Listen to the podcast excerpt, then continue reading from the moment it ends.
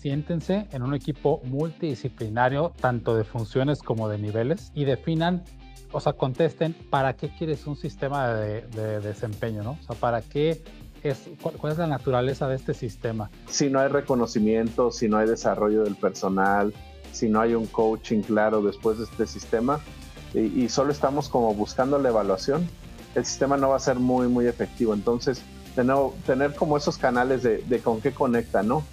No pongan fechas, no pongan fechas límite de las evaluaciones de desempeño, más bien provoquen que su sistema esté jalando esas eh, evaluaciones de desempeño de manera formal e informal a lo largo del año, ¿no? Tómense el tiempo para realmente identificar los pocos indicadores con, con los que puedes guiar a la persona de qué es lo que estás esperando de él y de su función. Por los equipos que buscan alcanzar resultados extraordinarios, por los líderes que quieren cumplir sus metas tomando en cuenta la de sus colaboradores, por quienes buscan un desarrollo personal y profesional que los impulse a un mejor futuro, por los que trazan la ruta de su desarrollo para lograr la excelencia, y por ti, que buscas inspirar una transformación en tu comunidad. Esta, es La Ruta a la excelencia. Un podcast en el que compartimos tips, herramientas y ejemplos de empresas que nos enseñan cómo alinear nuestro camino en búsqueda de la excelencia operacional de la mano de las personas. Es un conocimiento que hemos adquirido a lo largo de décadas de acompañar a empresas y líderes a alcanzar resultados extraordinarios. Yo soy Alejandro Ponce. Y yo, Juan Carlos Ituarte. Escúchanos y forma parte de esta gran comunidad que camina junta en su ruta hacia el desarrollo. Su ruta a la excelencia. Comenzamos. Hola Juan, ¿cómo estás? Buenas noches. Hola Alex, buenas noches, ¿cómo están? Muy bien, muy bien, muchas gracias. Aquí saludando a todas las personas en un episodio más de la Ruta de la Excelencia. El día de hoy vamos a ver es 15 de noviembre de 2023, 8 de la noche, tiempo del centro de México, en la segunda temporada y un tema bien interesante, Juan. Sí, vamos a hablar hoy de evaluaciones de desempeño. Y bueno, para variar, Alex, corriendo de último minuto, ¿verdad? Pero aquí estamos listos para compartir un episodio más eh, segunda temporada. Ya no recuerdo en qué número vamos, Alex. Este... 27, episodio 27 de la segunda temporada. 27. Y bueno, eh, nada más dijiste 15 de noviembre, 8 de la noche, horario del centro de México. Y listos para arrancar con este episodio. Em, un tema, como decías, Alex, bien interesante, evaluaciones de desempeño. Estamos en época en, las, en donde en las empresas generalmente se hacen estas evaluaciones, los que lo hacen semestral, o anual. Entonces vamos a ver cosas que normalmente hacen mal las compañías, cosas que hacen bien y esperamos que algunos de estos tips les puedan servir en su jornada de excelencia operacional.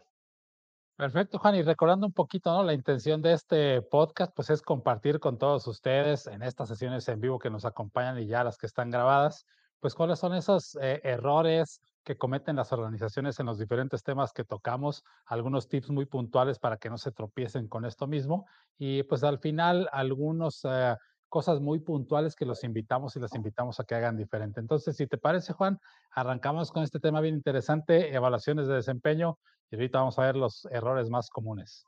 Vámonos. Errores más comunes. ¿Empiezas o empiezo? Adelante, adelante. Y aprovechando aquí, saludando a Marilena este, desde Tijuana, nos dice que está sin luz y muchas tormentas por allá. Cuidado, Marilena, un abrazo hasta allá, hasta Tijuana. Oye, sí, cuidado. Hace rato tenía yo una videollamada también con personas ahí en Tijuana y no se pudieron conectar. Pero qué bueno que nos está siguiendo. Vámonos con errores comunes. Voy por el primero y es, pues esto de las evaluaciones de desempeño es un proceso que simplemente está muerto en la organización y se hace por cumplir, ¿no? Entonces, en muchas organizaciones se cuenta con un sistema eh, de administración, gestión de recursos humanos, que uno de sus modulitos suele ser el tema de las evaluaciones de desempeño. Y lo que hacen las compañías es simplemente le avisan a toda la gente en esta época, ¿saben qué? Pues métanse, pongan ahí como qué hicieron, pongan ahí como sus resultados y, y todos tienen que entregar esa información a más tardar tal día. Y lo que le preocupa a la empresa o al de recursos humanos es que la información esté ahí, porque si no está ahí le va a bajar puntos a él, ¿no? Entonces, estas evaluaciones a la fuerza o evaluaciones simplemente por tener ahí el puntito para el departamento o en el sistema, generalmente no, no ayudan de mucho en la organización. Y voy de la mano con lo que estás comentando, ¿no? O sea, aparte de que están bombardeando a toda la gente con correos, ¿no? Cada semana, cada dos, tres días, diciendo, quedan cinco días para cumplir con tu evaluación de desempeño, este, y si no, bueno, pues vas a pasar con tu supervisor a rendir cuentas. Realmente es un proceso forzado, ¿no? Es un proceso forzado y de la mano va en que es algo demasiado complejo. A cuando tú te sientas o, el proceso te pide que te sientes con una persona, tienes que sacar cuatro o cinco formatos diferentes y empezar a hacer preguntas, eh, preguntas que no hiciste durante todo el año, ¿no? Preguntas que son este, un poquito ambiguas y que nada más por cumplir con ciertos formatos tienes que sentarte con una persona. Entonces realmente eso provoca que sea un proceso forzado, que realmente la gente no lo disfrute y como tú comentas, ¿no? Simplemente es para cumplir con una fecha, con un compromiso que tiene por ahí alguien de recursos humanos y se pierde toda la esencia principal de este sistema, Juan.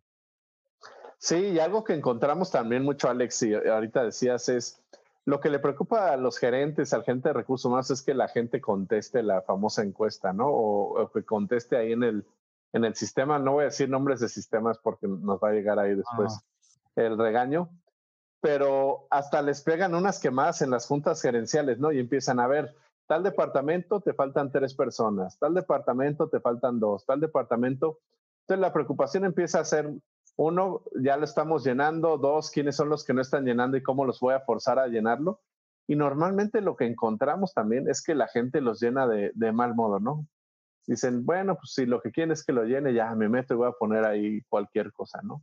o hay sistemas hoy en día que se meten y ya les aparece como precargados los resultados, ¿no? Y, todavía te dicen, oye, pero pues a qué me meto si estás poniendo resultados que ni siquiera son los que me corresponden, pero bueno, este, ahí está, ya le puse send al sistemita. Entonces, esos sistemas, yo creo que en lugar de construir cultura, es un, es un asesino de la moral de la empresa, ¿no? La gente dice, ¿para qué lo estamos haciendo? Esto no agrega ningún valor, pero bueno, voy a cumplir porque eso es lo que quiero. En parte también, cuando, y, probablemente voy aquí a tocar otro sistema un poquito distinto, pero cuando empieza la gente a hacer estas evaluaciones, te das cuenta que la proliferación de indicadores con los que los estás evaluando, pues es inmensa, ¿no? Sí. de repente me, me, ha tocado ver en algunas organizaciones que ah, me toca presenciar, ¿no? Entonces presencias ahí la evaluación de desempeño de un supervisor con su jefe y cuando sale la batería de indicadores y cuando sale todo contra lo que los estás midiendo, me ha tocado ver gente que dice, oye, y a final de año, ¿eh? ya entre noviembre y diciembre, que dice, oye, ¿y ese indicador qué significa? ¿Por qué me lo pusieron? Sí, ya estamos en noviembre, diciembre cerrando el año y, y, cuestionan por qué me pusieron tal indicador. Entonces, eso es de los errores bien comunes. Cuando hacen estas evaluaciones de desempeño, aparte de evaluar la parte, decimos suave, un poquito soft, ya cuando evalúas los datos duros, hay indicadores que las personas ni siquiera entienden, ni siquiera sabían que los estás evaluando contra ellos, ¿no? Entonces, bueno, ya el jefe dice, ah, ok, como no sabías, ahí te pongo este 6.5 de 10 y ya para el siguiente año lo aclaramos, ¿no? Oye, voy a agarrar de ese comentario para un error súper común y, yéndome como al principio del proceso a inicio de año, y es el famoso disque cascadeo de indicadores que hacen algunas organizaciones, ¿no? Y lo que ves es, igual gerentes, jefes eh, fastidiados, presionados por tiempo, y lo único que hacen es copy-paste y le pongo eso a, todos mis colaboradores y después les aviso, bueno, esto fue lo que les puse, este, y como decías ahorita, ¿no? La queja viene ya cuando los vas a evaluar en estas alturas del año, que empieza a decir la gente, ¿por qué me pusiste ese indicador si ni es mío? ¿Por qué me pusiste esa meta si ni me corresponde a mí, no? Entonces, un proceso que empieza mal suele terminar mal en esta época del año. Sí, correcto. Y, también el error común es eh, no identificar o no definir bien cuál es el objetivo de este sistema de evaluación de desempeño, ¿no? Si realmente nada más le pones que es por cumplir con las fechas de recursos humanos, bueno, pues así te van a dar tus resultados. Pero tienes que sentarte a definir realmente cuál es el objetivo consciente de un sistema de evaluación de desempeño. O sea, realmente lo haces porque la gente quieres que crezca, que se desarrolle, que los altos potenciales realmente brillen y estén listos para ocupar una silla de mayor responsabilidad, o nada más lo haces por cumplir con estas fechas, ¿no? Entonces, yo creo que también es uno de los grandes errores que no se sienta la gente de, de un equipo multidisciplinario a definir cuál es el objetivo consciente de un, de un sistema de esta naturaleza. Sí, Voy con otro error bien, bien común y tiene que ver con la retroalimentación. Ahorita lo mencionabas. Este, a veces el sistema te pide que pongas los comentarios ahí y, y, la gente no pone comentarios o pone simplemente buen trabajo, este, excelente trabajo, cosas así que no le agregan valor al colaborador. Entonces, tuvimos ya un episodio de inicio de esta temporada ahí con Jorge de Lara, por si lo quieren buscar, acerca del feedback. Es fundamental, ¿no? Un sistema de evaluación de desempeño que no tiene el elemento de retroalimentación, de conversación constructiva entre el jefe y su equipo, o entre el líder y su equipo, perdón, eh, es un sistema que está hueco, es un sistema que está como muy superficial como por cumplir y no le está agregando valor a la organización. Me ha tocado ver supervisores que tienen que hacer su tabla o se las imponen, una tabla de un supervisor que tiene, no sé, 25 personas a su cargo, y entonces le dicen, de 8 a 9 de la mañana te toca atender a 6 personas, entonces tienes bloques de 5.5 minutos por cada uno, ¿no? Entonces están así como relojitos. Juan Carlos, te toca, órale, te queda un minuto rápido y el que sigue, ¿no? Entonces los estás despachando así como si fueran palomitas y realmente eso no hace ningún sentido. Otra vez empiezas a tocar temas en esos cinco minutos que no lo hiciste en los 200 días anteriores de todo el año. Entonces la gente realmente te pierde confianza, este, el respeto hacia su líder se empieza a caer y todo esto derivado de un sistema que no está bien diseñado, ¿no? Sí, y oye, ahorita que contabas eso me acordé de uno que me tocó ver eh, los team leaders se supone que son uno de tus jugadores principales para construir cultura en la organización y por diseño organizacional suele ser de los que menos le ponen atención a, este, a este sistema porque la relación es de muchos, ¿no? Un supervisor para 20 team leaders, para 10 team leaders. Una vez me tocó una planta muy grande automotriz que tenía sus salas de, pues no era de reuniones, como de entrevista a la entrada, todavía fuera de la recepción y así como si fuera el dentista, ¿no? Todos sentaditos ahí esperando porque, como dice, les tocaba a cada quien de a tres minutos. Y me acuerdo que salían, entraban y salían y le dijeron, oye, ¿y qué te dijo tu jefe? No, pues nada, que, que ahí voy, que sigue igual. y es bueno, este, ¿qué haces con un feedback que simplemente te dicen sigue igual, ¿no? Sigue igual, ¿no? Y, bueno, aquí me agarramos el, el comentario de, de Yanira, de ella, saludos allá hasta el norte, un abrazo, y nos dice, ¿no? Si el objetivo desde un principio no es claro, pues entonces la calidad del feedback así va a ser.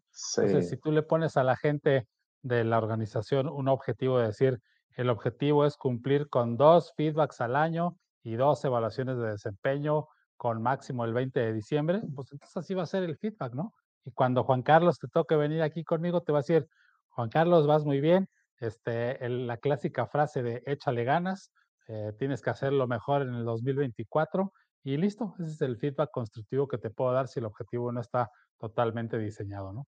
Eh, bueno, Juan, para variar, se nos está yendo el tiempo muy rápido. ¿Qué te parece si, si nos damos este, a, las, a los tips y las herramientas que nos puedan ayudar en esto? Tips y herramientas.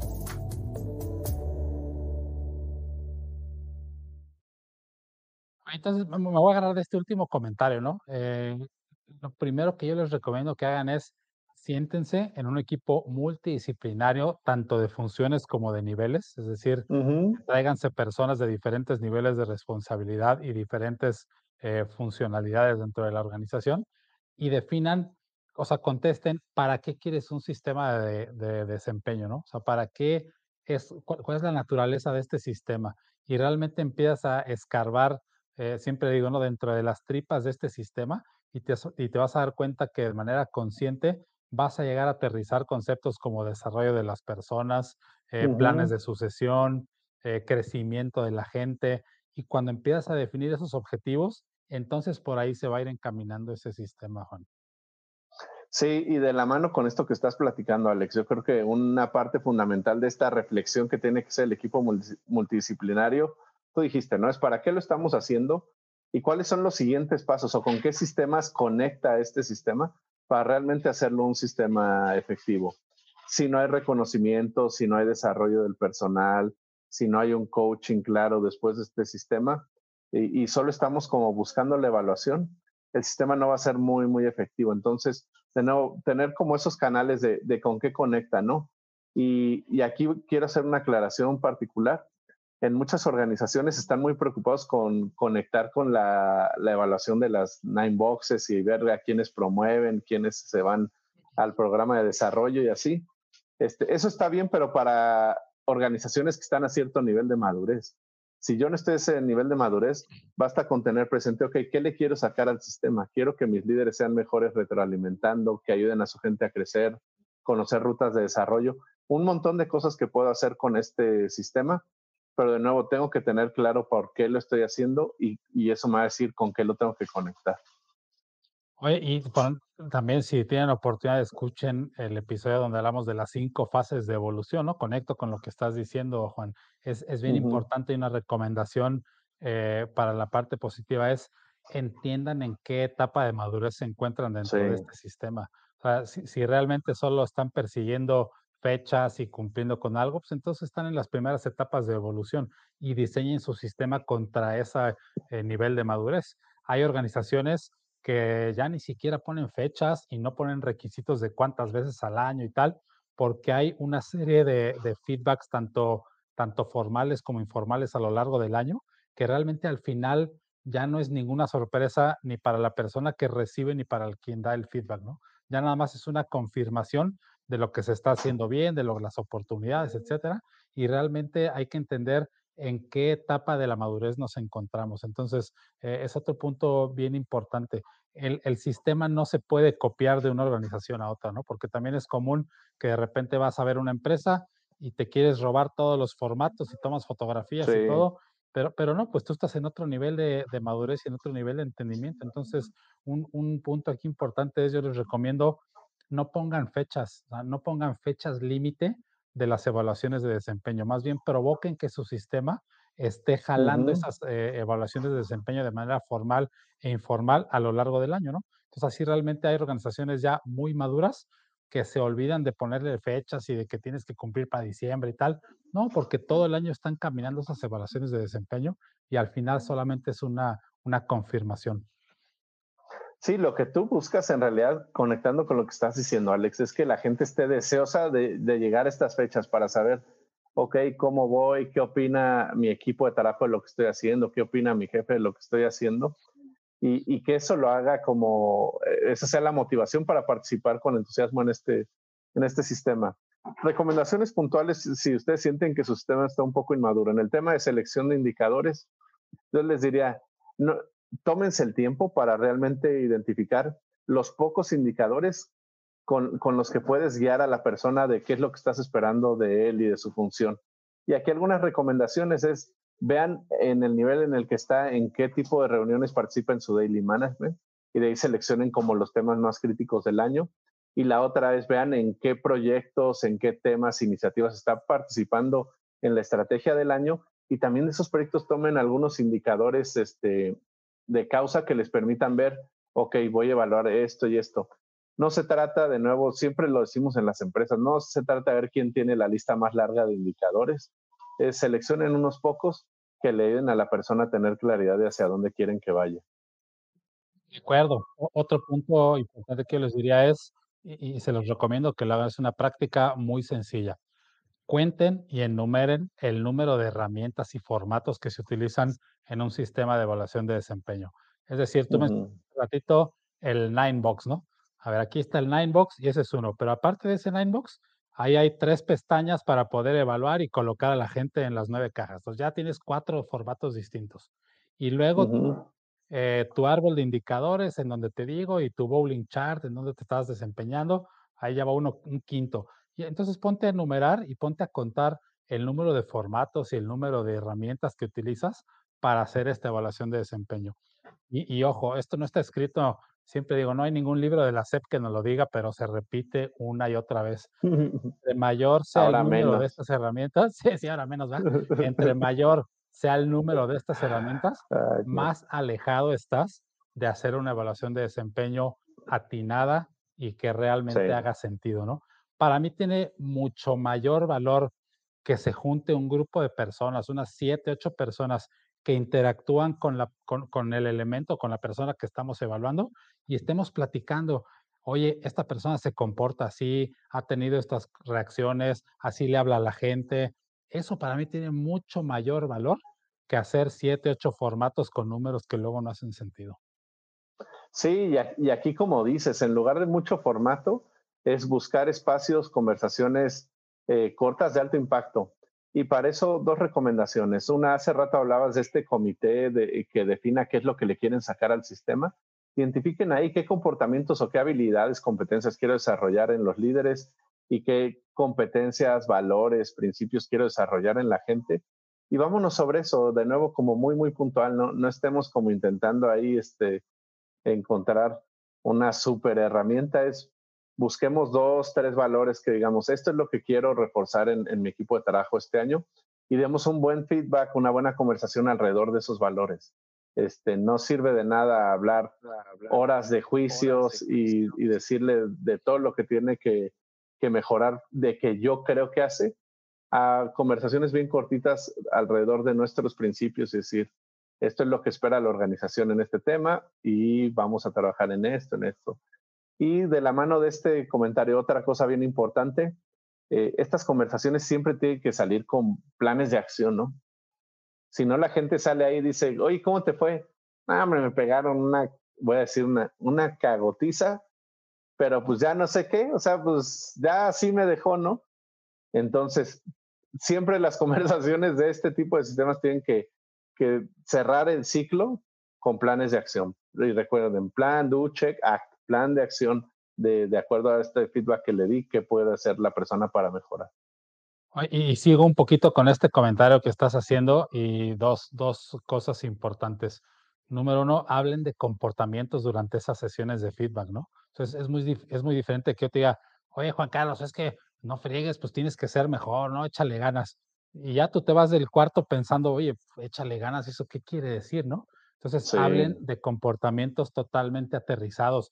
Y te puedo decir, oye Juan, la vez pasada que entraste a la reunión de staff, llegaste tarde, entraste y golpeaste la puerta, este, hiciste ruido, le faltaste al respeto a tal persona, entonces ya te queda mucho más claro y más aterrizado cuáles son las cosas que tienes que ir evolucionando, ¿no? Entonces, hablen siempre de comportamientos y la otra refuerzo lo que dices, aterricen en planes de acción o, o- o temas que sean, voy a repetir, accionables, ¿no? Que no se queden en el Sí. aire, pero que realmente sean cosas accionables y sean sencillas para que después le puedas dar seguimiento entre las dos personas y en un mes o un par de meses, pues ya revisas ese tipo de comportamientos a ver si hubo alguna evolución. Alex, para variar, el, el tiempo se nos está yendo volando. ¿Te parece si vamos a recomendaciones puntuales para terminar este episodio? Perfecto. Manos a la obra.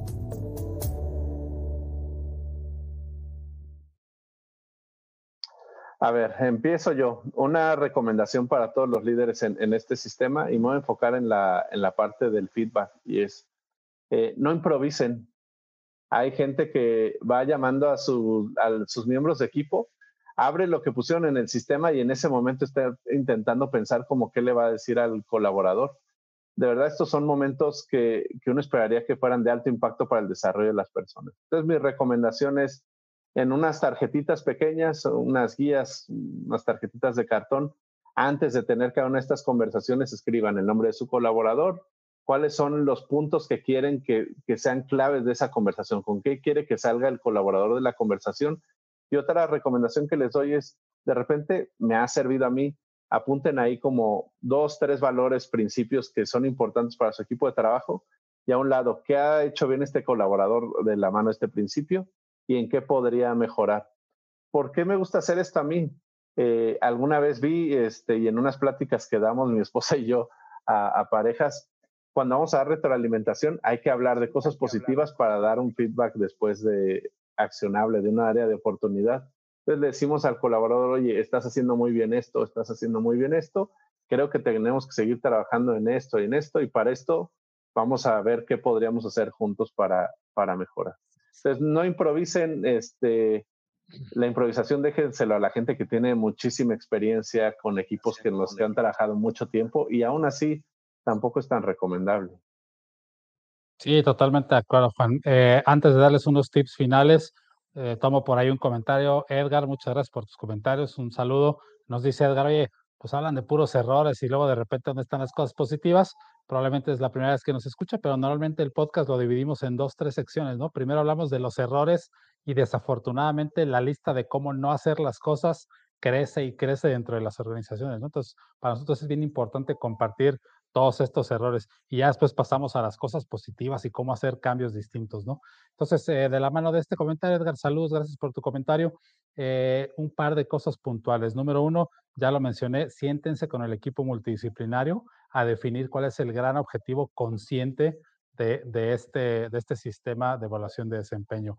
Número dos, reduzcan, traten de minimizar el número de formatos, el número de gráficas, de tablas, tablitas que alguien tiene que llenar para evaluar a una persona. Traten de hacerlo mucho más sencillo y entre menos herramientas y entre menos formatos tengan que estar llenando, créanme que va a haber una evaluación mucho más interesante, ¿no? Y tres, como líderes y como supervisores, como gente que está a cargo de desarrollar más personas, siempre tengan un registro siempre que platiquen con las personas, registren las cosas más importantes, hasta de la manera personal, ¿no? Ya me tocó ver un, gerente de planta hace como tres, cuatro años que llegó a una sesión de feedback y le dijo, Juan Carlos, oye, ¿cómo estás? ¿Cómo va tu hija que me dijiste que se graduó de la secundaria? Y dice, oye, yo ni siquiera tengo hijas, ¿no? Este, entonces, se, equivocó de persona, es hijo, se equivocó de persona, entonces ahí como líder te derrumbas por completo, ¿no? Entonces, mantengan un registro de los puntos importantes. Es casi imposible acordarte de memoria de todas las cosas que te están platicando. Entonces, tengan siempre un cuaderno, una y por ahí una libreta y déjenla exclusivamente para las sesiones de feedback. Entonces, ahí tienes todo el registro y tienes toda la historia de las personas para que cuando continúes esa conversación eh, se vale, tienes que repasar un poquito y entonces retomas todo eso que has ido platicando, ¿no? Entonces, algunos de los puntos este, que hemos visto, Juan, de mejores prácticas y ojalá les sirva a todos ustedes que nos están aquí escuchando. Sí, ya, vi el comentario, no había, estoy en el teléfono, entonces no podía ver los comentarios, pero ya lo vi.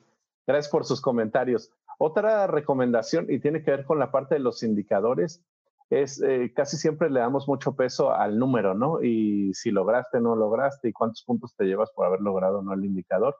Yo les diría, dedíquenle un tiempo también a platicar rápidamente con su colaborador, ok, ¿por qué definimos las metas que estaban en esa evaluación o por qué metimos esas metas al formato? ¿Por qué elegimos esos indicadores? ¿Qué queríamos lograr? Y que la conversación gire alrededor de eso es, ¿qué estábamos buscando? Y de eso que estábamos buscando, ¿qué sí se alcanzó? ¿Qué no se alcanzó? En lugar de simplemente decir, ok, sacaste 85 porque no lograste este, este y este, ¿no? Debería ser siempre un proceso de aprendizaje para que la próxima estrategia sea más consciente, para que el próximo proceso de evaluación de desempeño sea más consciente.